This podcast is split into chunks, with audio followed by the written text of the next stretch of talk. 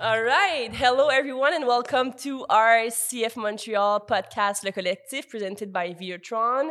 I'm Catherine Paquette, your host, and I'm really pleased to welcome our striker, number 23, Kei Kamara, on our podcast today. What an entrance. Wow. Merci, merci, merci. Thank you for being here. Thank you. Thanks for having me. We're, Uh, we're so honored to have the third best scorer in MLS history with us today. I'm blushing right now just because you can't see it. Exactly. So, wow. Uh, Will you I, get used I to that think title? I actually think this might be. You say something about third. This might be my third ever like actual like podcast. really? I think Long so. interview. I think so. All Like to be like really on a podcast, like live. hmm This is probably my third. We really want to get to know you, the person that you are behind the third best scorer in MLS history, the big striker that you are. I can tell you all that in like 30 seconds, and we'll be done if you want me to do Okay, that. let's let's give us more time and Just drag it. Okay. exactly. Okay, good. I know I know you you're a humble person, but how happy are you to have your name in the MLS record books books? Well, since we're gonna start with the hardest part, Yeah. um, It's gonna get easier. yeah, yeah, no, it's it's very very it's joyful, really. Um, to me, it goes to the beginning of just wanting to play this game, just wanting to enjoy soccer, football. When I um, moved to America in 2000, um, I was in Maryland going to school. I wasn't able to play soccer. And uh, I decided, okay, I'm to play another sport because it was too late. And while I was doing that, and I saw MLS on TV, and I was like, oh, wow, I would love to play soccer in, in, in America. Then I moved to California and uh, I joined my mom. And then all of a sudden, I started playing. And I was like, okay, well, I want to go to college because they said the only way to play, you have to go to college. So I was like, okay, then I went to college. But the reason why I'm saying all this because going to school, going to college, and uh, the days that I'm not playing. So I went to college and I didn't even play my first season because I didn't have the grades Mhm. to play the first season because I came to America late.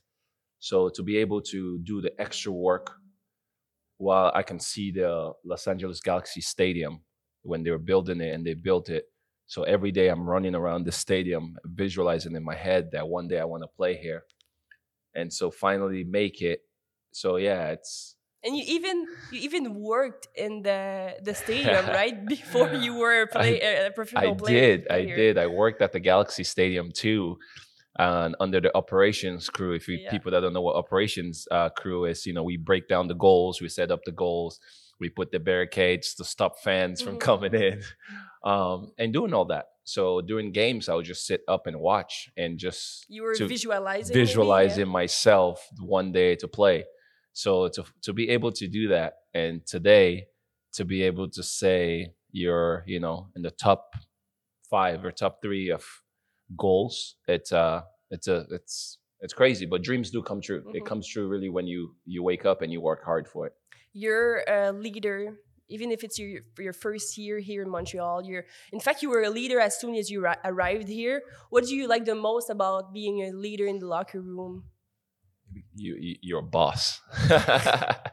no, um, but there's two type of you know leaders. Obviously, um, as I've learned over my career, they say you lead by example, um, or you could be a vocal leader, or you can just be you know we have some players in here that don't say much, but they go out there and they do the work every day, Mhm. and that's them leading you know by their own ways and yes i become the guy where i'm vocal but at the same time i don't take you know a day off or time off. Um, i'm definitely want to you know keep pushing myself but it motivates you. Mhm. to me even when they score goals you celebrate you're happy you're dancing. What you don't know is how hard you have to work to score that goal so you can be happy. So how hard i have to do what i'm doing it becomes natural now to try to you know i don't know i, I can't say try to be a leader but just try to do something that's good for the people We've seen, I think, one or two videos of you uh, in the locker room giving out a, a golden jacket. What's the story behind it? um, golden jacket. That's amazing. It's I uh, I did my first my first um Goal at Live. No right? live live live uh session my first uh Instagram live I did here in Montreal. I invited you know some people in the live session where we are just chatting up, and uh, there was a young man there with a bunch of his friends, and and then they joined. We talked so much. They're like, "Yeah, score a goal and do this and do that," and he's like, "You're not gonna miss me at the game. I'm gonna come. I'm gonna be wearing this jacket." And so I said, "Okay." Uh, I'll make sure then you know I see you. And then he says, then I says, well, matter of fact, we're gonna switch. If you bring that jacket to the game, we'll switch jacket for jersey. I love so that. it's not my jacket; it's this young man's jacket, and it's part of all of us now in the locker room. And it's it's uh, a special thing that we you know we celebrate with when we win games. So again, that's what that's what it is. That's what football really is. but It's that's a great example of your of your Yeah. leadership. it's from the people. It's not from me. It's from people that lives here, you know, from Montreal and being part of their team because it's their team. We're all here for a year, two year, three years, whatever time we're here. But Mhm. whoever is from Montreal and whoever is from here is always going to be here. And even the Sweet Caroline song is your idea, right? Sweet Caroline. Bum, bum. Gab- Gabby Gabriele Corbo only Yeah. knows that part. Pom Okay. pom pom. Gabby says he only knows pom pom pom. Love that. Oh, it's awesome. No, uh, stop, stop. We can't. No, it's it's it's good though. It's good when you travel. You know, in this sport, it's so diverse, Mm. and that's what again Montreal, the city, really is. It's so diverse. Mm. People from different background, different cultures are there. So, I I I sense a a really nice energy atmosphere when I played in Finland. You know, after the game, we had actually we're in Finland, but we had a Spanish kind of rhythm um, after the, game when we win games and we celebrate. And uh, so I think that kind of just translated a little bit, and it's kind of fun. It's kind of fun. Everybody loves it. Everybody jumps into it, and for us to have something that we we celebrate because we work so hard during the week, and then to be able to play games or home or away, and uh, which you know we've done really well on the road this this year. But it's not just win the game, come in and and forget about it. But we have to appreciate each other, Mhm. and I guess that's our appreciation stuff. But it's not me. It's not just me. It's you know it's collectiveness because if people don't really like it, then we're not gonna enjoy it. So yeah, I don't want to remind you, but you're one of the oldest in the locker room in the team. I'll drink. Uh, I'll toast to that. yes. Do you do you feel like you still have something to learn about the game? So much. Really? so much so much to learn. I'm always learning. Um man i would say even yesterday i was with zorhan um Rida matthew and we're doing some kind of fun you know push the ball and kick it with your left foot kick it with your right foot. And obviously i ended up being the one to mess up and like sky high and kicked it really really high and they all laughed so hard and matthew ended up being the one to score both with his left foot and the right foot. And uh, you know, but I'm learning. It's like I, I'm having fun with them during there, but I definitely are learning. Like, okay, there was something I didn't do that he did, but I'm not gonna say it. But um, you always learn. I'm always a student of the game, and even being at this age and played for so many teams, um, I'm learning with the guys around me. And even if I'm passing on information, and they're also saying, but this, I'm not just blocking them out to think I know it all. Yeah. I'm also listening to what they're saying because they see stuff in different perspective. And that's what the game really is. Everybody sees it differently. You, we know you scored a lot of goals against Montreal or the impact That's the in past. your That's the past. in your MLS career. Mhm. But you've wanted to complete for Montreal for for a while. Um, what happened? Why did you want to come play here in Montreal? again, I'm gonna sound the same over and over because you know when I say diversity and I say Yeah. culture, like those things really it's important in this game, and it's important in my life because I grew up around that. I grew up, you know, in in a big family, a really really big family. So I've always had people around me. How many sisters and brothers? Oh my God. So well, I'm the only child of my mom, but Okay. there's 16 of us to my father. And so, and everybody travels. So my sister lives in England and, you know, I have people in America and other, other countries. Um, but just growing up in a really big house. And uh, I remember the first time we came to play here, I loved the fact that I was sensing something foreign, something different from America that I've been around, and the diversity of people when I came here, it was awesome. So to me, that was like a really good thing. And, And now then- that you live here, was it everything you hoped for? Everything Or- and more. Really? I mean, the, the season we're having and the everything, French? and the French, you know, we peu. uh, I'm trying my best. No, but uh, just everything. I mean, then I had so many friends that came through and played here, Yeah. or even if we were in friends before they came here, but to just feel some part of me that was part of Montreal. Some of those guys we became friends somehow because they would tell me, "Oh, people talk about you all the time, like you're coming to Montreal," and I go, "Yeah, I'm not there yet, but I'm coming." So I'm to- praying. I know. Let's So make it to happen. Finally, make it happen. When this year, when really I had the conversation again, I'll keep saying with Victor Wanyama as the first guy, you know, playing against him in Africa with Kenya and Sierra Leone.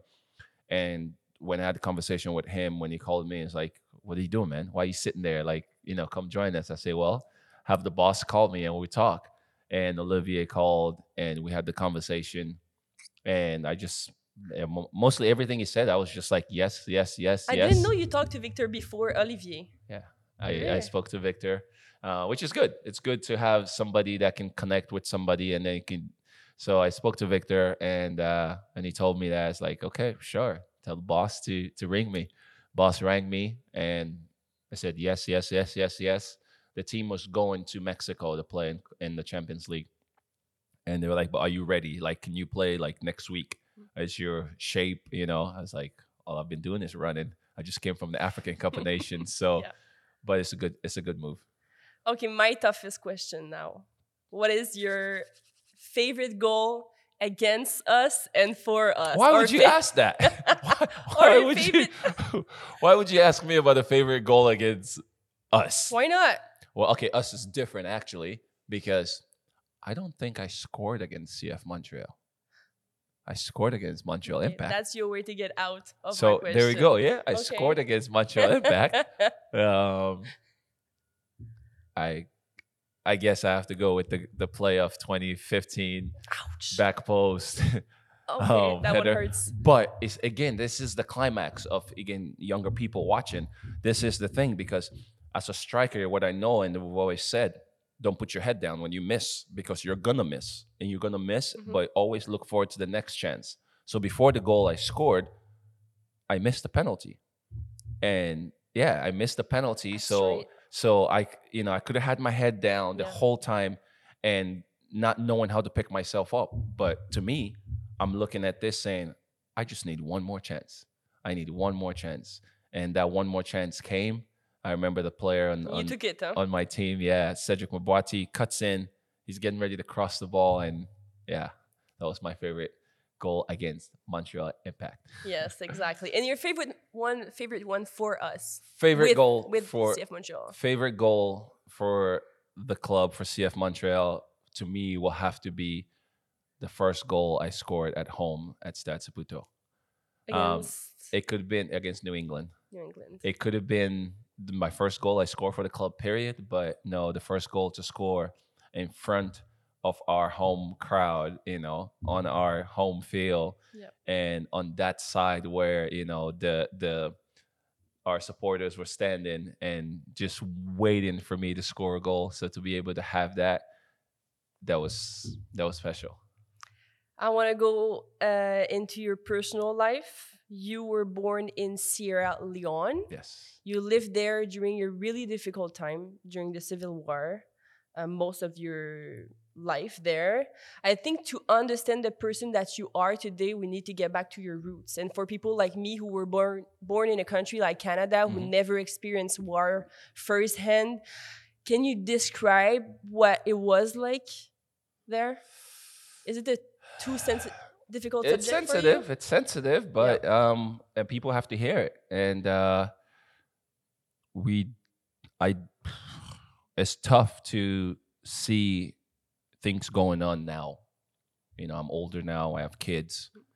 And uh actually yes i was the age of my daughter when the war started in sierra leone. And obviously my mother wasn't around. My mother had just left and moved to America, and I was next to move. And obviously the Civil War broke out, so wasn't able to.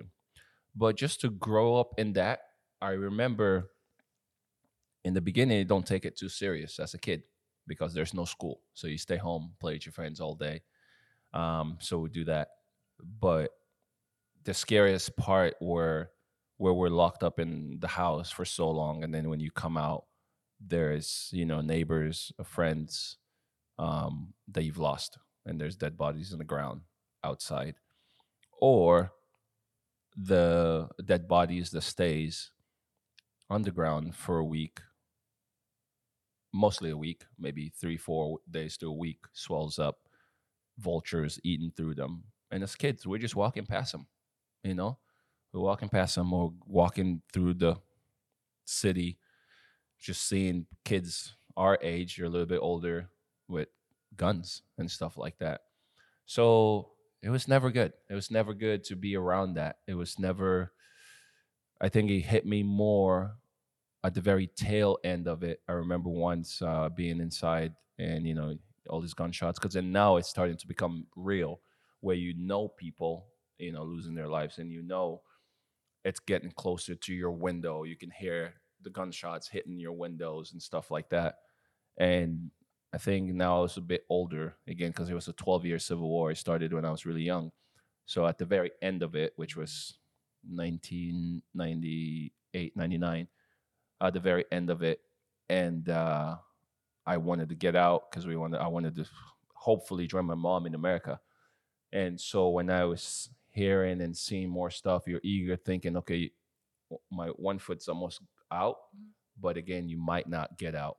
So those parts was when it really started hitting. But again, till this day, I can only say I'm so blessed to be able to move and get out. That's why when I'm playing this game of soccer, it's just it's a celebration because it's a blessing. You're lucky to be able to move out and do something because there's many other kids that didn't get the chance. It's maybe because what you've experienced that you live life to the fullest, right?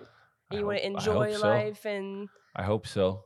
And you but you want to see that from most people, yeah. you know? And again, we're not going to compare stories on how you grew up on how I grew up, yeah. which is true because but that doesn't make me you know stronger than you you know you could have your I think own it does though no but you could have your own obstacles and how you know what you have to do to go to school because my obstacles is... as a young woman were so small compared to what you lived okay no. yeah i'm blessed to say i went through that but again when i translate those stories to me i want people to you know okay yes because when you say that to people they're like well i live here i don't live there you know but again like at the moment, again, the most famous one or famous notoriously, people know it's Ukraine. It's what's happening, and everybody opened their arms in this, which is amazing to see that.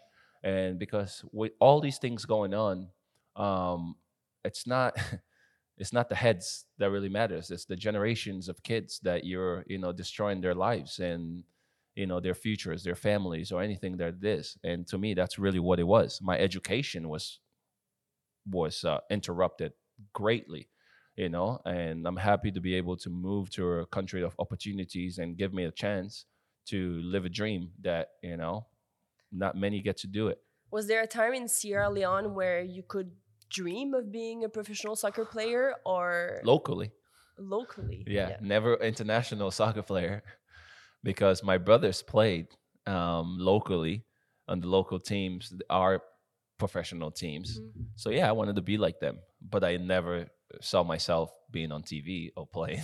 no. You immigrated to to the United States at the age of 16. Yes. And at that time, you've never played for like a small or youth soccer club, right? Nope. nope. so, what was it like? You had your first ch- chance with a small soccer club. Uh, do you remember that day or how that? Yeah, happened? actually, yeah, because that day then you know happened yeah, I was 16 plus, and I got invited. Where I, I try, I went to the high school team to play for my high school, and uh, it was late. So they're like, "Oh yeah, it's late. Season is done. It's playoffs time." And I was like, okay, well, what do I do next? Uh, volleyball. and then I, You I were tall. I know. I jumped in. I was, I was still growing. I jumped in to play volleyball. Volleyball is done, and I'm like, all right, what's next? Uh, cross country, and then track, and then soccer came around, and I was like, yeah, let's play soccer. So I was playing soccer, and then one of the guys on the team, um, Christian Olvera, and uh, he said, "Hey, we have they have a local team, a club team in Manhattan Beach, California. Do you want to come over there?" I was like, uh, "Sure." So I jumped on the bus and I went there. I remember I showed up and this guy let me, you know, train with them. And the next minute, asked, "Where do I live? You know, how I can get to more games?" And that team became family. You know, Manhattan Beach Hurricanes.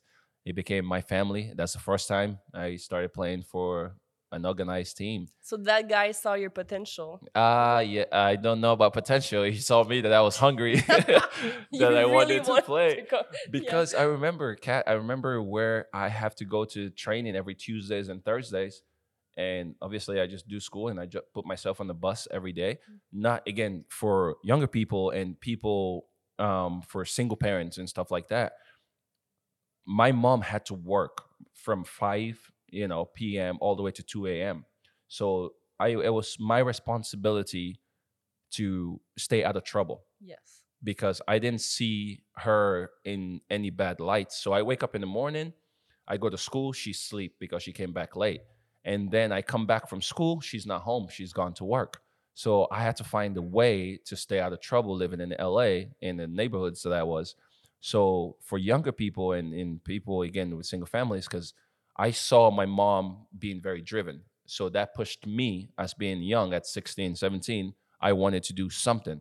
So I would take myself to these trainings. I got my grades and say I'm going to college, but I'm not putting no blames to say my mom didn't do this. No, because sh- what she did gave me the direction to be able to do what I'm doing.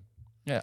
You were 16, you uh, had to go to high school, but there were a period in Sierra Leone when you couldn't go to school, right? So how how how hard was it to I don't I don't know do some courses and to get the good grades to I don't know and already also like change completely the um, the the, uh, the kind of educational program also. So how tough was that part? Yeah, hard. Yeah. Really hard, you know, going back and trying to think about how I did it. I'm happy I did. I'm happy I challenged myself Yeah. because that's really what it is. Again, individually, you can push yourself. Um, you can have your parents push you, you can have friends push you, but that individual um, stuff that I did to push myself, to challenge myself, I'm really happy. I don't know where it came from, but I'm really happy I did because when I did go to school again, I came to school late, and I had to graduate high school basically in two years. You know, because it was 17. I graduated at 19 years old Mhm. in two years, and uh, but I didn't have a free summer. My summers was going back to summer school, so I was taking some higher um, school school courses in college in the college program to make sure that I can cover up for the schools that I've missed. Because again, being in Sierra Leone, I missed so much. So when you when you come over, um, we have to take you know the placements exams to know where your level is, and I'd missed so much.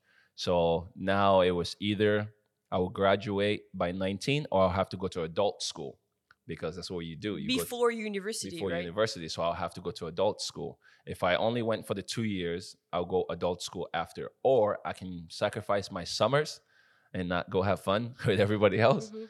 So I did that, and I was able to get all the grades to go into school. and you did go to university and that was not you, you got a scholarship i think but Nope, not No did not? scholarship, no scholarship. Oh, okay But um, it's great because I didn't go. Yeah, I didn't go with a scholarship. Um, not for soccer, not for anything. I again went hand in hand to go to all these schools and beg the coaches, say, "Can I please come to your school?"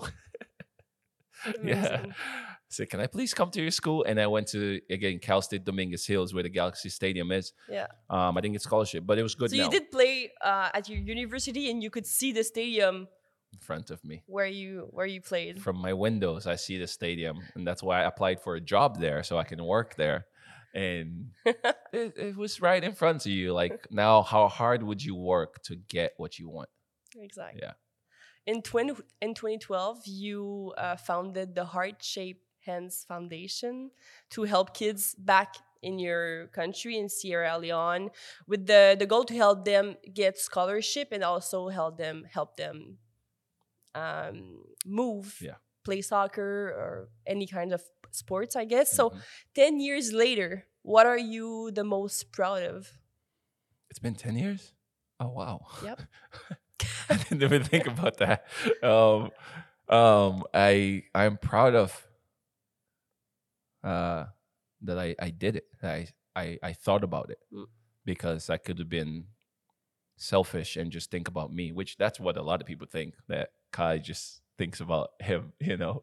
But um, you no, that's what people trust me, think? trust me, because when people see me on social media, they're like, "Oh man, he loves himself." You look at my Twitter handle; it says, "I love me," because I do love me, you know. But that doesn't, you know, that those are things that drives me. Yeah. If I push myself to how far I can go, I'm bringing other people with me. I am not pushing myself just to be there by yourself.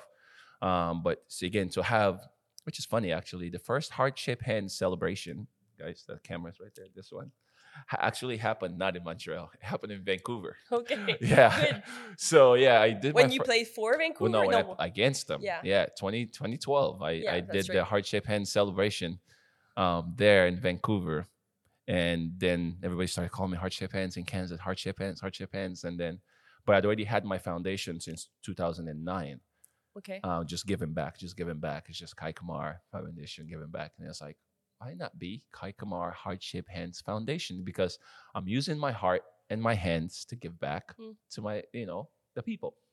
And so that's what it was. And to me, again, it's this education where I went to school not knowing where I'm going to end up. That's the same thing I want to give to the kids in Sierra Leone. Uh, create more student athlete. You know, I was a student athlete.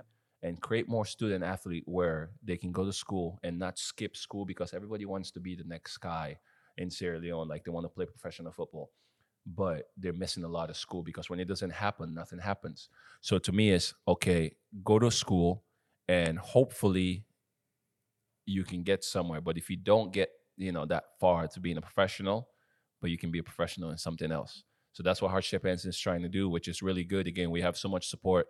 Even me being in Canada now for what, seven, eight months, I'm getting so much support from people around here. It's great. You we just had the international break and you went to Sierra Leone for like three days. I, I was watching you on my Instagram. I was like, wow, that guy's going there and coming back in two days. That's crazy. but how was it? thanks to the club for letting me do that because again no that's that's the things i said when i retire from playing internationally with the national team Yep. is how, what am i going to do you know i'm going to continue to do what i do and just yes to be able to run really quick and go to sierra leone and work on something good um my my father called me yesterday he's like i heard you were here No way. You didn't call him. That's Because- not possible. because I knew if I called my dad, I would have to spend time to go like run to go see him in the capital. I can't believe that. So my father. How mad was me, he? but he's he's four hours away from the capital, so it's really hard to like drive all the way. He wasn't mad, which Okay. was very I very very nice of him. He says, "If you only came here for two days, I know you came for something good." Mhm. And I just wanted, I was like, yeah, I'm sorry. I didn't even want to call to apologize, say I'm not going to see you because he would have done everything possible to come see me. Yeah. But I knew it wasn't going to happen. But yeah, So, what did you do over there? Um, I know you were in a. secret meeting. secret meetings. okay. Um, yeah, secret meetings. Uh, but obviously, it's still in the in the direction of education and sports, and you know, really helping where I come from, and hopefully be able to meet the right people in this part of the world Didn't you meet the president? that will help. Uh, secret meeting. secret meeting. Sorry. Secret meeting. You trying to get it I'm- out of me? I'm, yeah. I'm just doing my job. See, you I know? know you're trying to get it out of me. I keep saying secret meetings. Um, no, it's good. It was good. It was very good meetings. Um, I'm All looking right. forward to more in this off season when I go back. Is it a what you you're wearing? Is it a jalaba?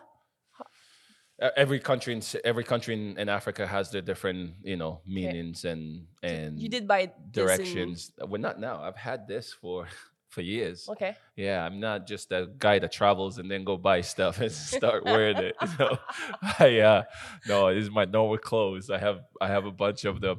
Um no, again, I'm Muslim, you know, and that's the that's the thing too. You know, I, I was a Muslim refugee in America and then I just had came to America in 2000 when 9/11 happened. I was this kid that was just lost. I'm like, I came from a civil war. Why is another one coming following me around? And that one hit at the same time. I was just lost in my head. But growing up again, in, uh, uh, uh, a Muslim in America, Mhm. um, I wasn't, you know, the strong practice Muslim, but I just every time you say that you are, you know, you're getting discriminated a lot Mhm. on, and that's where again I connect to this city so much. Where I'm here, I'm seeing faces of, you know, people from backgrounds, you know, Moroccan, Egyptian, you know, everyone is here, and I personally feel like everyone is accepted Yeah. here, and I love that. And you you become, you know, so good in that environment that you're in. You know, not saying things haven't improved because it's improved greatly even around America, where people are getting behind that, you know, thoughts of just thinking, oh yeah, every Muslim is bad, every this, you know, or don't accept refugees, Mhm. you know. But I was, I I I am, or I was both of those. You're really involved in the community here in Montreal with your foundation. You organize soccer clinics in and around Montreal. Talk to me about that. Yeah, no, they they're involved with my foundation. Montreal has been like the people were nice. They they hey Kei, come here, Kei, come here, and I was like, because this is what I love to do. Yeah. I love to explore and meet people, and so when I'm you know going to to Boucherville and I'm going to Saint Laval, I'm going all over the place. I'm going to Bel Air. I'm going to different areas, and I love that because I'm meeting kids and meeting families and people from different culture, different backgrounds. And again, bringing my smile up to them and telling them about what we're doing, Heart Shape Hands is doing in Sierra Leone. And people like, yeah, here's my shoes, here's my old shoes, take it, you know, give it back. And that's good because now these kids also are having a connection with a place that they don't know about. They don't, they didn't, you Yeah. know, they've never visited. But even for me too, where we had our clinic, you know, first Heart Shape Hands clinic here, I was able to bring out, you know, um, goalkeeper Seba came there, uh, Victor Wanyama, Rudy Camacho, and you know a bunch of the other Zohan, guys. Zohan came. Yeah, so Yeah. be able to bring all these guys around, and they wanted to help what I'm doing, and I saw the smile on not just the kids' faces, but even some of my guys. Mhm. I was like, yeah, that's that's heart shape hands right there. So you've met a lot of Montrealers in the stadium, yes, but outside and everything that you do. What can, can you tell me about the Montrealers? Uh, what's like our characteristic? Are we really generous, or what's what's about us? I don't know if it's just me or my smile that's making people generous to me, but I mean, I've been on the boat around Montreal for just, you know, good people just say, hey, come, take my boat. Enjoy Really? Montreal. We want you to like Montreal, you know? I get invited to dinners and I go. Mhm. You know, I'm just, yeah, you say something, I'm there. But it's it's good. But again, that's like I said, it's everything when you ask me is this everything you've expected yes it's everything and more because on the field we're doing good um, with the rest of the guys around where it's been a good season and then off the field the guys like why are you all over Montreal you're all over the place i say why do i have Why to not? be inside the house Exactly. the weather is beautiful everything's good Um, do you sometimes think about your after career? So how many years you want to keep playing soccer professionally, or what will you do after? I actually said yeah, and uh, I said to somebody that I want to stop. I don't remember how, what age I said, and then my friend goes, "No, I want you to keep playing until you're in the wheelchair and you can play part of the wheelchair competition." so I said, "Yeah, why, Why not? You know, I feel good. I feel good, so why not?" No, it's been bad, man. These guys in this locker room, they've been calling me old, like grandpa, and all this. So the more that they keep abusing me like that, you don't have any gray more- hair, so the that's more I'm going. It's because this mic is blocking it. You can't. s- you can't see the one Oh, I have in the corner. The mic is. no, but the more they keep telling me this in the locker room, the more I'm probably just gonna not show up one day. Like I'm done. no way. That's not gonna happen. But do you think of what you'd like to do um, after your professional career? I've heard you maybe, maybe don't, wanted to. don't listen to what you heard. Don't listen to what Well, people I'm gonna say. ha- I'm gonna ask you: would would coaching be a, an option for you? Taking a sip of water, thinking about it. Clear my throat before I before I say what I'm gonna say here. That's gonna hunt me for the rest of my after career. Uh, yes, yes, coaching is definitely one of them. It's definitely one of them. Again, when you played professionally for 17 years or even before that, you know, here internationally, I've played under a lot of coaches.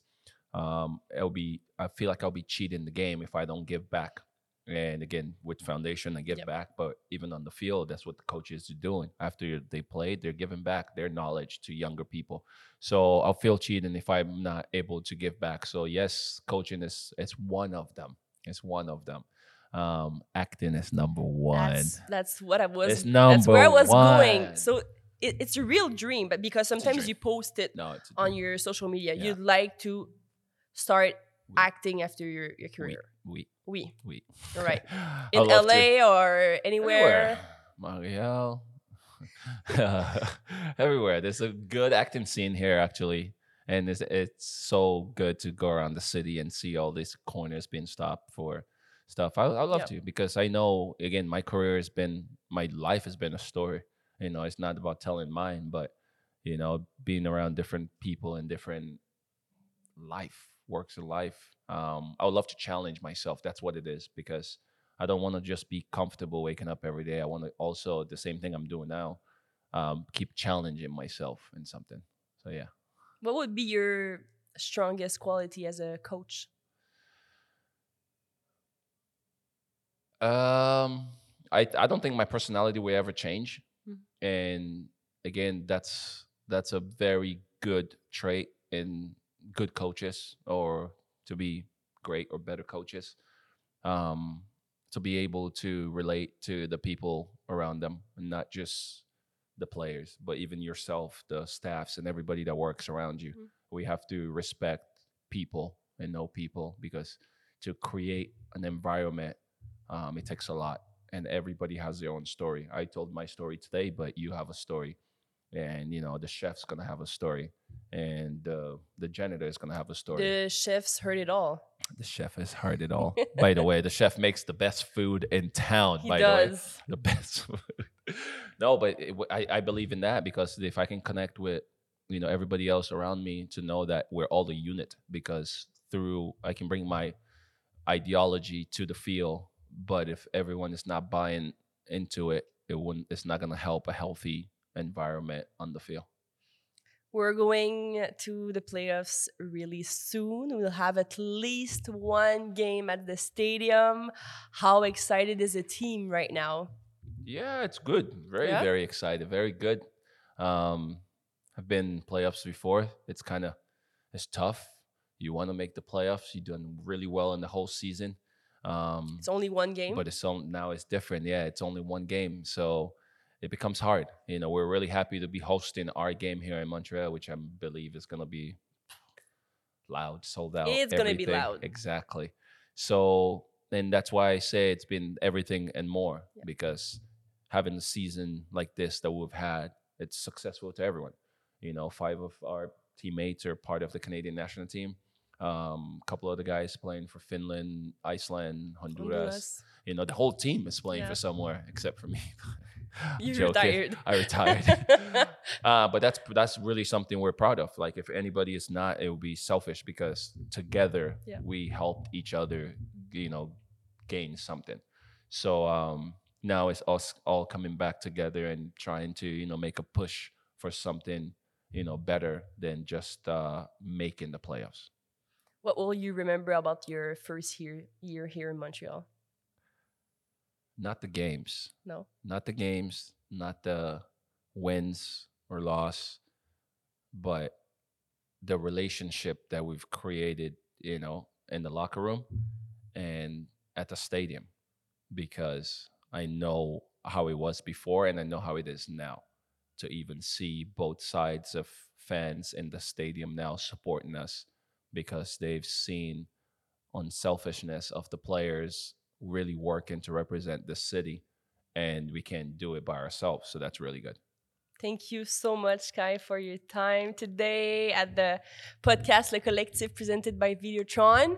We can't wait to see heart shaped hands celebrations during the playoffs. Whew, that'll be that'll be nice. Thank you very much. Thanks for having me. Merci beaucoup. And uh, yeah, a biento.